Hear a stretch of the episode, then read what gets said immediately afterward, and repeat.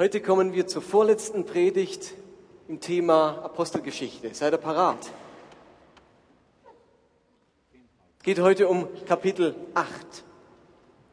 Das Thema ist Abenteuer Hoffnung. Ich möchte euch heute mit einer Geschichte konfrontieren, wo jemand ein großes Abenteuer mit Gott erlebt.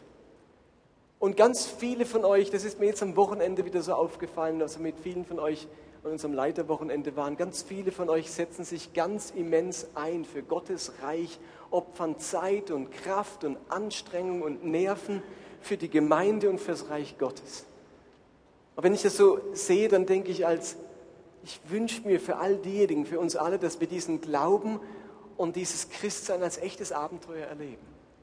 Dass wir diesen Gott als ganz lebendig erleben und merken, unser Abrackern, unsere Hingabe, das hat auch einen Lohn, nämlich wir erleben Gott, wir erleben seine Führung, seine Leitung. Das Leben ist ein Abenteuer. Und es geht heute um das Thema Führung. Führung Gottes erleben, die das Leben zur, zum Abenteuer macht. Und wenn ihr eine Bibel habt, dann könnt ihr mit mir mal den Text lesen. Der steht in Apostelgeschichte 8 ab Vers 26. Ich lese den ganzen Text in 13 Verse 26 bis 39. Dort heißt es, es geht um die Person Philippus. Philippus aber bekam von einem Engel des Herrn folgenden Auftrag. Mach dich auf den Weg in Richtung Süden. Benutze die einsame Wüstenstraße, die von Jerusalem nach Gaza hinunterführt. Philippus machte sich auf den Weg. Und als er diese Straße entlang ging, kam dort in seinem Reisewagen ein Äthiopier gefahren ein Eunuch. Es handelte sich um einen hohen Würdenträger, den Finanzminister der Kandake, der äthiopischen Königin. Der Mann war in Jerusalem gewesen, um den Gott Israels anzubeten und befand sich jetzt auf der Rückreise. Er saß in seinem Wagen und las im Buch des Propheten Jesaja. Der Heilige Geist sagte zu Philippus: Geh zu dem Wagen dort und halte dich dicht neben ihm. Philippus lief hin und als er neben dem Wagen herging, hörte er den Mann laut aus dem Buch des Propheten Jesaja lesen. Verstehst du, was du da liest? fragte er ihn. Wie kann ich es verstehen, wenn niemand es mir erklärt? erwiderte der Mann. Und er bat Philippus aufzusteigen und sich zu ihm zu setzen. Man könnte auch sagen, der nimmt jetzt einen Tremper mit. Der Abschnitt der Schrift, den er eben gelesen hatte, lautete, und jetzt wird Jesaja zitiert. Man hat ihn weggeführt wie ein Schaf, das geschlachtet werden soll. Und wie ein Lamm beim Scheren keinen Laut von sich gibt, so kam auch über seine Lippen kein Laut der Klage. Er wurde erniedrigt und all seiner Rechte beraubt. Niemand wird über, niemand wird über Nachkommen von ihm berichten können, denn sein Leben auf der Erde wurde ihm genommen. Der Äthiopier wandte sich an Philippus Bitte sag mir, von wem ist hier die Rede? Spricht der Prophet von sich selbst oder von jemand anderem? Da ergriff Philippus die Gelegenheit und erklärte ihm von der Schriftstelle ausgehend das Evangelium von Jesus. Als sie nun das Gespräch vertieft die Straße entlang fuhren, kamen sie an einer Wasserstelle vorbei. Hier ist Wasser, rief der Äthiopier. Spricht etwas dagegen, dass ich getauft werde? Und er befahl den Wagen anzuhalten. Beide, Philippus und der Äthiopier, stiegen ins Wasser und Philippus taufte den Mann. Als sie wieder aus dem Wasser stiegen, wurde Philippus plötzlich vom Geist des Herrn ergriffen und an einen anderen Ort versetzt. Und der Äthiopier sah ihn nicht mehr. Trotzdem erfüllte ihn eine tiefe Freude, als er nun seine Reise fortsetzte. Philippus fand sich in Aschdod wieder. Er zog nordwärts und verkündigte in allen Städten das Evangelium, bis er schließlich nach Caesarea kam. Soweit der Text. Ich finde beim Lesen schon eine spannende Geschichte.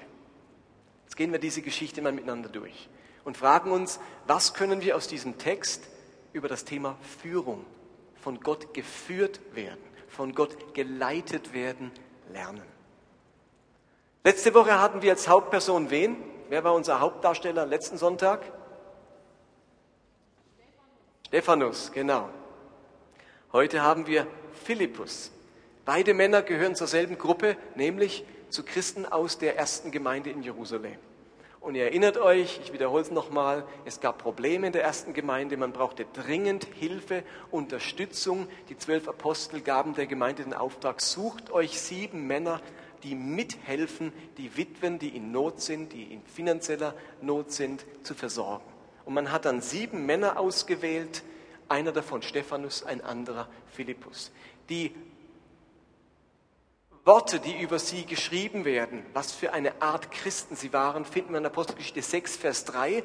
Dort steht, darum, liebe Brüder, wählt aus eurer Mitte sieben Männer aus, die einen, jetzt kommt's, guten Ruf haben und vom Geist Gottes und von Weisheit erfüllt sind.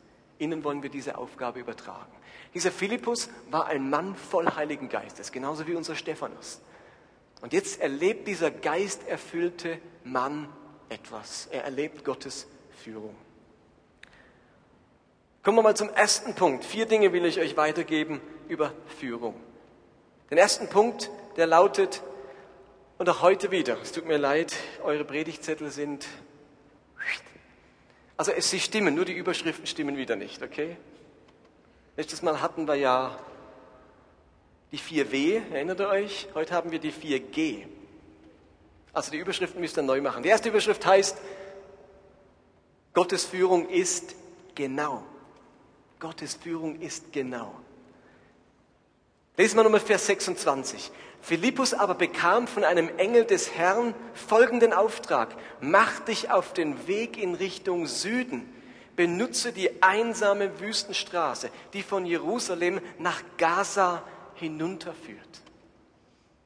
Ich finde in diesem Vers bemerkenswert, dass Philippus eine so genaue, konkrete Führung erlebt. Versteht ihr? Philippus hatte nicht so ein Gefühl in der Magengegend, ach, heute könnte man mal wieder jemand bekehren, mach mich mal irgendwie auf den Weg. Das war nicht so ein irgendein Gefühl, was der hatte, sondern dieser Philippus, der hat etwas ganz Konkretes erlebt. Den hat Gott ganz genau geführt. Der hat später hier gesagt, dass ein Engel zu ihm gesprochen hat. Die Sache war für ihn so glasklar, dass er sagen konnte, ein Engel hat zu mir gesprochen. Und jetzt erfährt er eine ganz genaue Wegweisung. Dieser Philippus befindet sich momentan in Samaria und er soll jetzt in das 200 Kilometer entfernte Gaza gehen. Ihm wird die konkrete Stadt genannt. Er soll in Richtung Süden gehen und dann hat es damals mehrere Straßen nach Gaza gegeben. Eine sogenannte Autobahn. Da sind alle Leute gereist. Auf dieser Autobahn nach Gaza ein breiter Weg, eine große Straße von den Römern gebaut. Dort sind alle gereist nach Gaza. Und Philippus wird jetzt gesagt von Gott, geh nicht auf der breiten Straße, sondern auf der einsamen Wüstenstraße. Mach dich auf das kleine Weglein. Und Philippus hat sich wahrscheinlich gedacht, nun ja, vielleicht soll ich ein bisschen meditieren, habe ich mal meine Ruhe jetzt. Das einsame Weglein. Also ihm wird gesagt, wohin, in welche Richtung und sogar welche Straße er nehmen soll. Es gab zwei Straßen nach Gaza und er soll eben die einsame Wüstenstraße nehmen. Und dann nimmt er diese Straße und begegnet diesem Wagen, einen, eine, einer ganzen Karawane. Und jetzt hört er wieder eine konkrete Führung. Der Heilige Geist sagt zu Philippus, geh zu dem Wagen dort in Vers 29 und halte dich dicht neben ihm. Eine nächste konkrete, genaue Anweisung.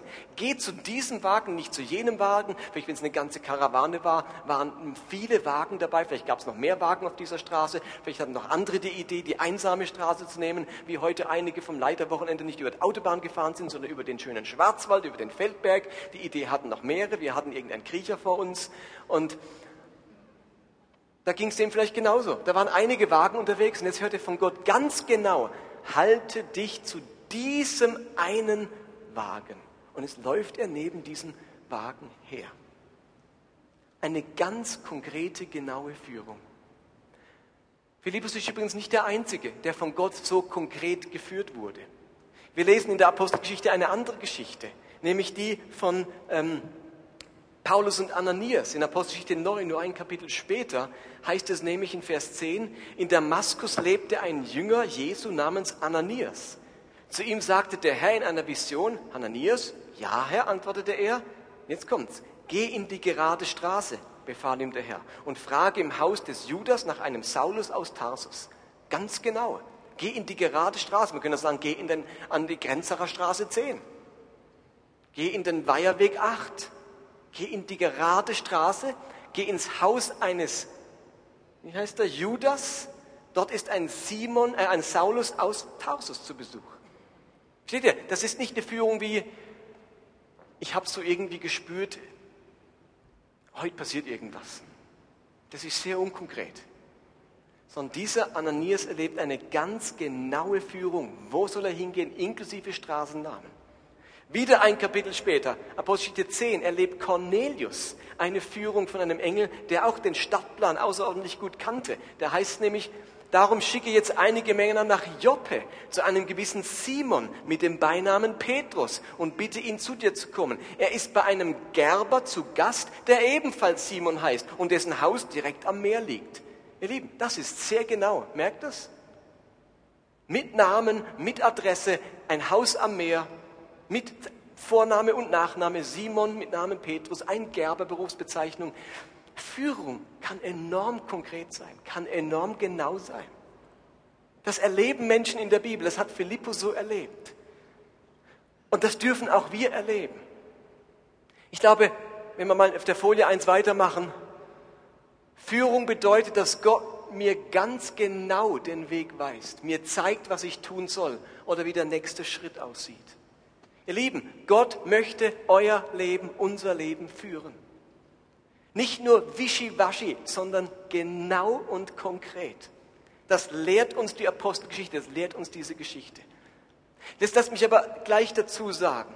Ich bin ganz dagegen, dass Christen für jede kleine Entscheidung, die sie treffen müssen, eine explizite Führung Gottes brauchen und wünschen. Bei jeder Entscheidung muss Gott mich irgendwie klar führen.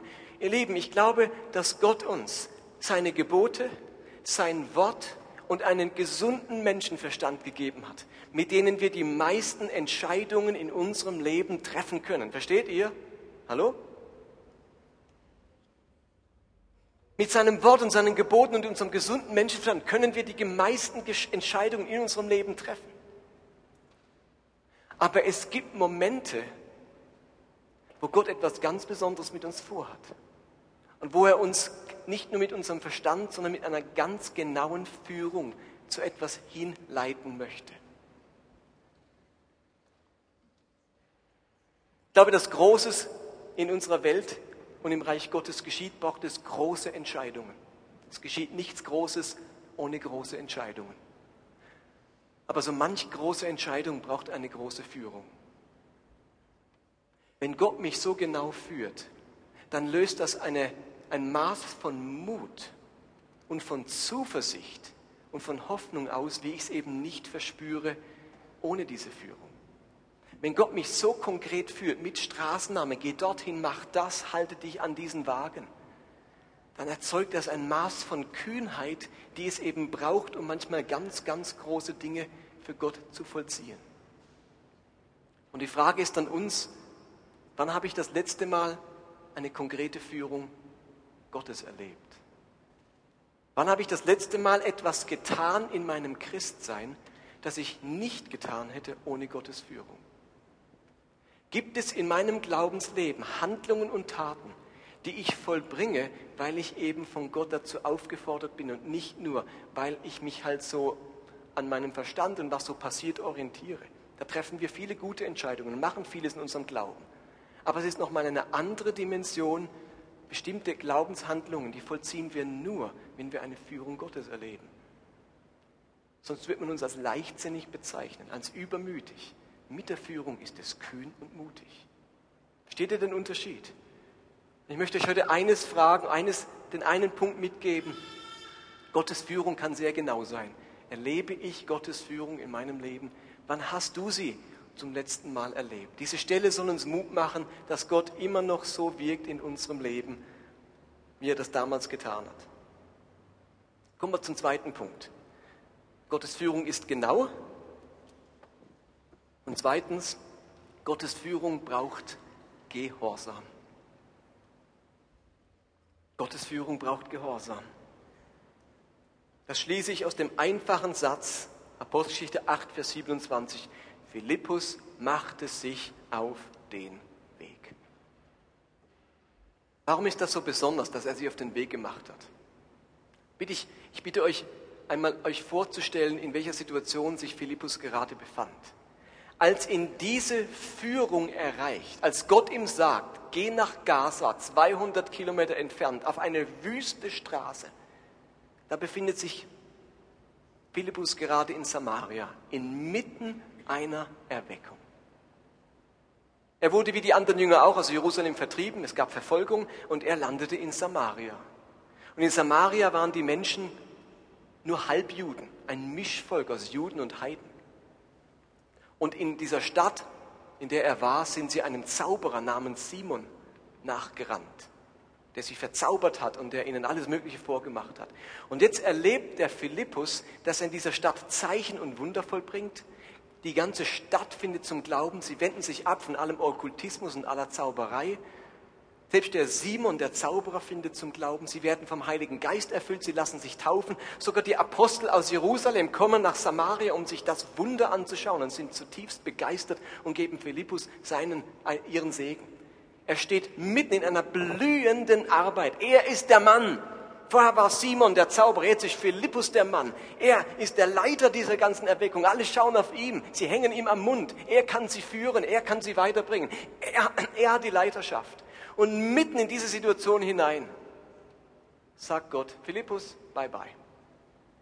Du gehst bitte auf eine wüste Straße, eine einsame Straße nach Gaza 200 Kilometer entfernt. Philippus denkt sich, wer in aller Welt ist in Gaza? Warum soll ich diese Arbeit verlassen? Aber wisst ihr, was unser Text sagt? Philippus machte sich auf den Philippus hat eines verstanden, wenn Gott ruft, dann geht man. Führung braucht Gehorsam. Und ich bewundere den Gehorsam eines Philippus, der bereit ist, den Ort des Erfolgs zu verlassen, um sich von Gott in ein neues Abenteuer rufen zu lassen. Der bereit ist, den Ort der Sicherheit zu verlassen. Den Ort der Gewissheit. Den Ort des Aufblühens. Und macht sich auf den Weg mit seinem Gott. Das beeindruckt mich, dieses Maß an Gehorsam. Und ich entdecke mich persönlich immer wieder, wie ich den bequemen Weg suche. Wie ich mir wünsche, dass die Dinge bleiben, wie sie sind. Wie es mir schwerfällt, einen Ort zu verlassen, wo ich vielleicht meinen Ruf verlasse, den Erfolg verlasse, meine Stellung verlasse, meine Sicherheiten verlasse. Ich merke, wie gut es mir tut, Sicherheiten um mich herum in meinem Umfeld zu haben, eine klare Arbeitsstelle, einen Wohnort, einen bestimmten Freundeskreis, einen bestimmten Ruf. Aber ich frage mich, wie viele Abenteuer Gottes ich verpasse, die er für mich hat, weil ich mich so schwer damit tue, immer wieder den Ort der Bequemlichkeit zu verlassen. Philippus hat das geschafft. Für uns muss es ja nicht gleich immer bedeuten, ich muss umziehen. Aber Gott will auch uns herausreißen aus Orten, wo es gerade richtig toll ist, wo es gerade ungefährlich ist, wo es gerade rund läuft, wo ich meiner Sache sicher bin. Und er ruft uns an Orte, wo ich nicht weiß, was kommt, wo ich nicht weiß, was er vorhat. Und ganz viele Christen verpassen die Abenteuer, die Führungen, die Gott für sie hat, weil sie nicht sich aufmachen auf den Weg, sondern denken, Gott, sorry, hier ist es gerade gut sein, lasst uns Zelte bauen. Hier erlebe ich gerade so Tolles, das will ich auf keinen Fall verlassen. Hier bin ich doch gerade erst angekommen. Das andere macht mir Angst. Dieser Philippus, der wusste, wenn Gott mich ruft, dann brauchst Gehorsam. Und er hat Abenteuer erlebt mit diesem Gott, die hätte er eben nicht erlebt, wenn er sich nicht auf den Weg gemacht hätte. Erst auf den Weg nach Samaria und jetzt auf den Weg nach Gaza. Wie steht es bei uns? Bin ich oftmals auch gefangen in meinen Sicherheiten, in meiner Bequemlichkeit? Und wenn Gott was für mich hat, dann erreicht er mich nicht. Dann bin ich einer, der nicht folgt. Nicht bös gemeint, aber ich will mich einfach nicht einlassen auf diesen Ruf Gottes. Aber Gottes Führung braucht Gehorsam. Etwas Drittes, das wir über Führung lernen. Und das ist, Gottes Führung bringt Gelegenheiten. Gottes Führung bringt Gelegenheiten. Vers 27. Philippus machte sich auf den Weg.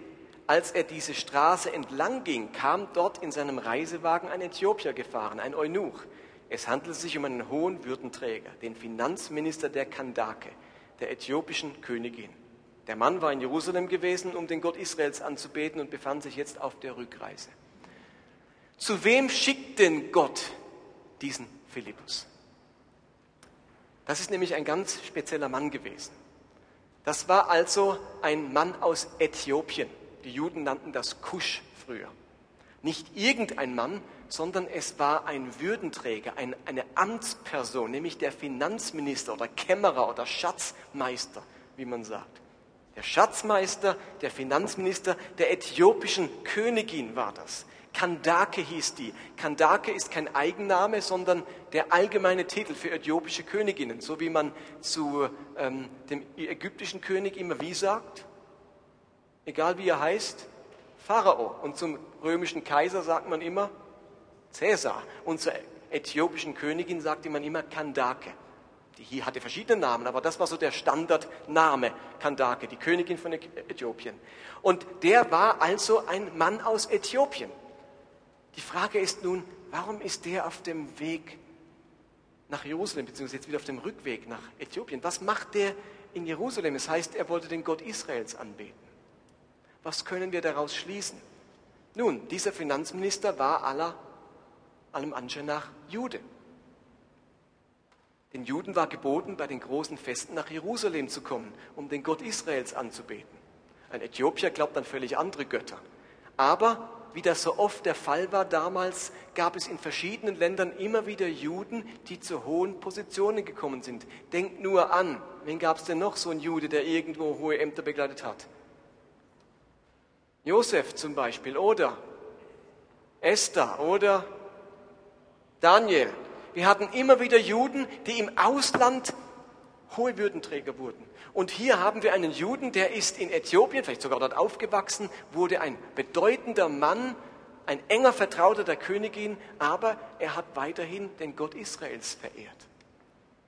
Jetzt hat er aber ein Problem, dieser Finanzminister. Ist euch bewusst geworden beim Lesen, welches Problem der hatte?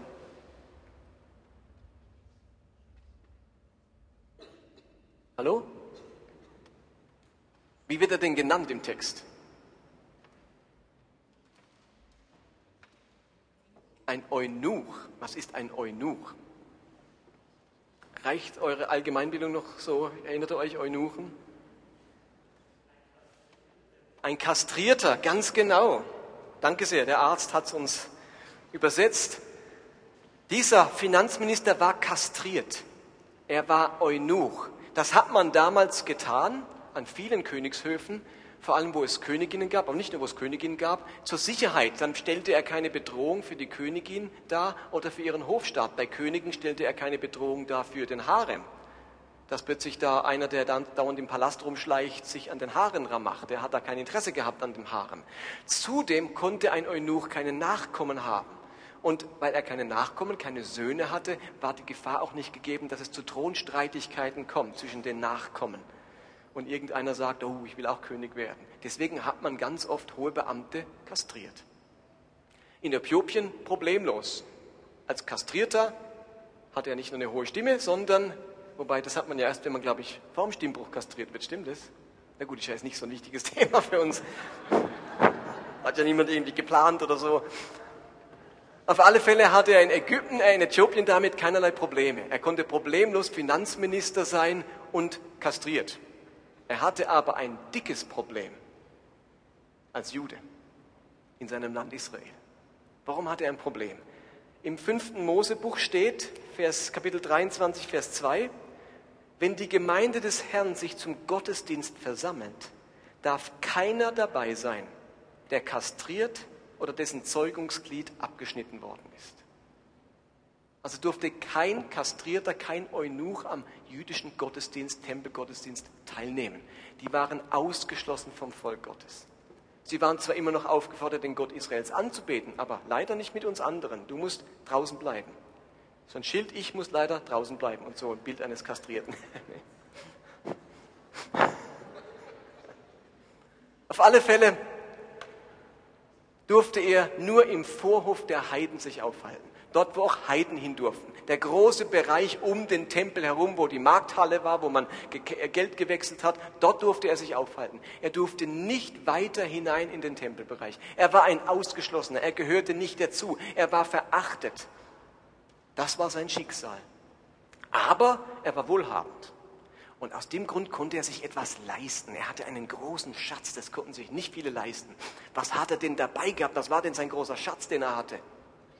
Genau eine Schriftrolle des Jesaja. Ihr Lieben, da kommt man nicht gerade in die Alpha-Buchhandlung in Jerusalem gehen und sich irgendein ein Buch aus der Bibel holen. Das war eine Schriftrolle vom Jesaja. Puh, ein ziemlicher Schatz, den er hatte. Und den hat er natürlich gehegt und gepflegt. Und ihr könnt euch denken, die Rückreise von Jerusalem bis nach Äthiopien, die hat ein paar Wochen gedauert. Da konnte man ordentlich lesen. Und jetzt ist er bei Kapitel 53 angekommen und liest jetzt in seiner Schriftrolle einen Text, den er nicht versteht.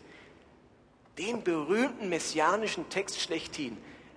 Der deutlichste Text im Alten Testament, wo Jesus prophezeitet, was der Sohn Gottes, was der Messias einmal machen wird.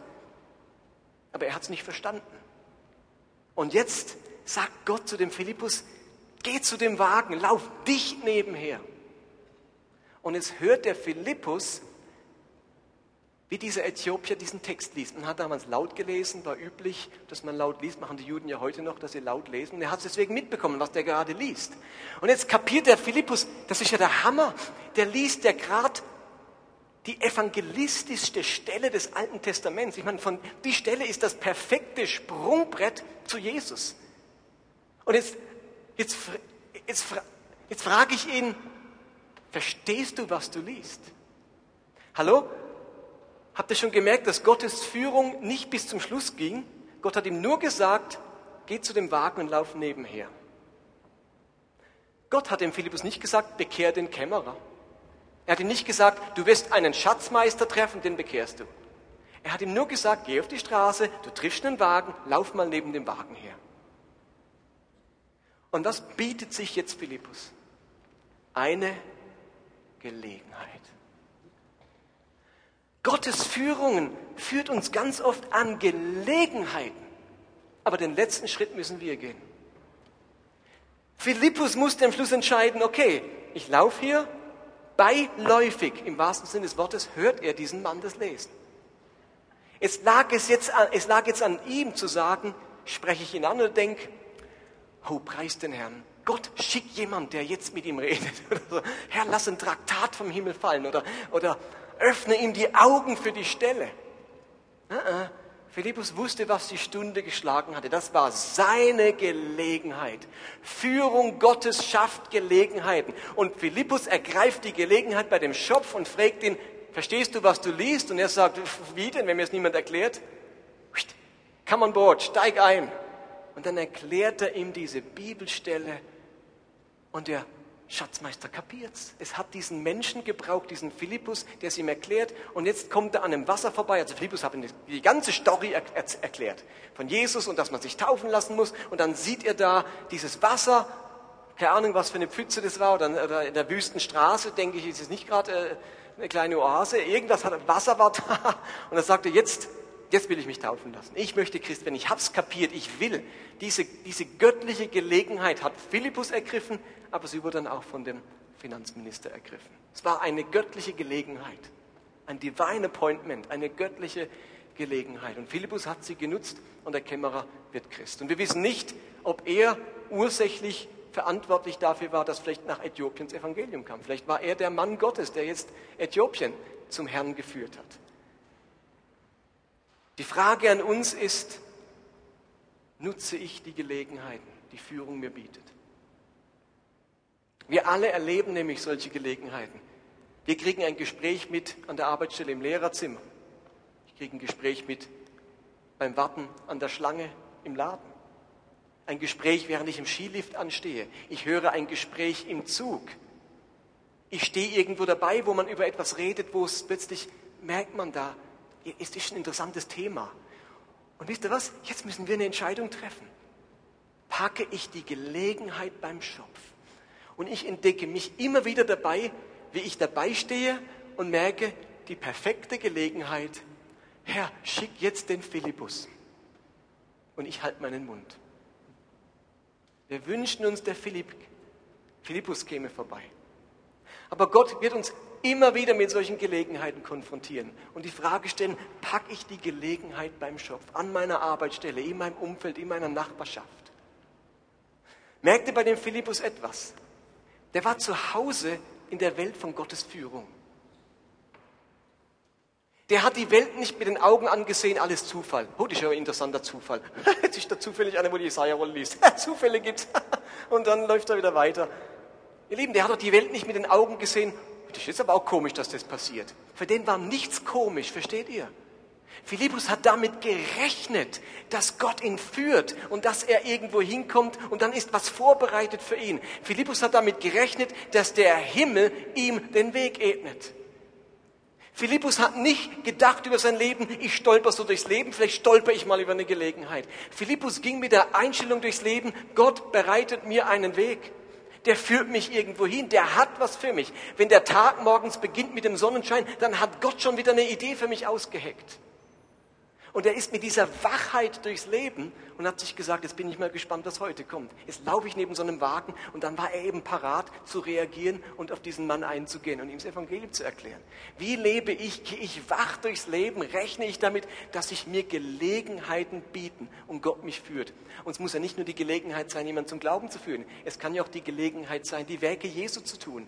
Einen Nackten kleiden, einen Fremden ins Haus führen, einen Armen versorgen, einen Trauernden zu trösten. Versteht ihr? Es gibt ja viele Gelegenheiten. Es muss ja nicht nur die evangelistische sein. Hallo? Okay. Damit kommen wir zum letzten Punkt. Nämlich das letzte G. Gottes Führung macht glücklich. Gottes Führung macht glücklich. Vers 39. Als sie wieder aus dem Wasser stiegen, wurde Philippus plötzlich vom Geist des Herrn ergriffen und an einen anderen Ort versetzt, und der Äthiopier sah ihn nicht mehr. Trotzdem erfüllte ihn eine tiefe Freude, als er seine Reise fortsetzte. Das finde ich eine Hammerstelle. Philippus Airlines. So würde ich gern reisen. Da tauft man einen, steigt aus dem Wasser, flupp, Scotty, beam ich weg und zack, war er in einer weit entfernten Stadt in Astot. Also spätestens jetzt hätte ich als Finanzminister gedacht, ich habe wahrscheinlich doch einen Sonnenstich. Da gerade eben war er doch noch da, jetzt ist er weg. Also, es ist, glaube ich, seither nie mehr passiert. Ich weiß es nicht, ob. Aber das war ganz außergewöhnlich, was dieser Philippus da erlebt hat. Aber das Spannende an diesem Vers ist, dass es heißt, dass den Finanzminister eine tiefe Freude erfüllte, als er seine Reise fortsetzte. Mir gefällt die Luther-Übersetzung dieser Stelle so schön, so gut. Luther schreibt nämlich, und er zog seine Straße fröhlich. Er zog seine Straße fröhlich.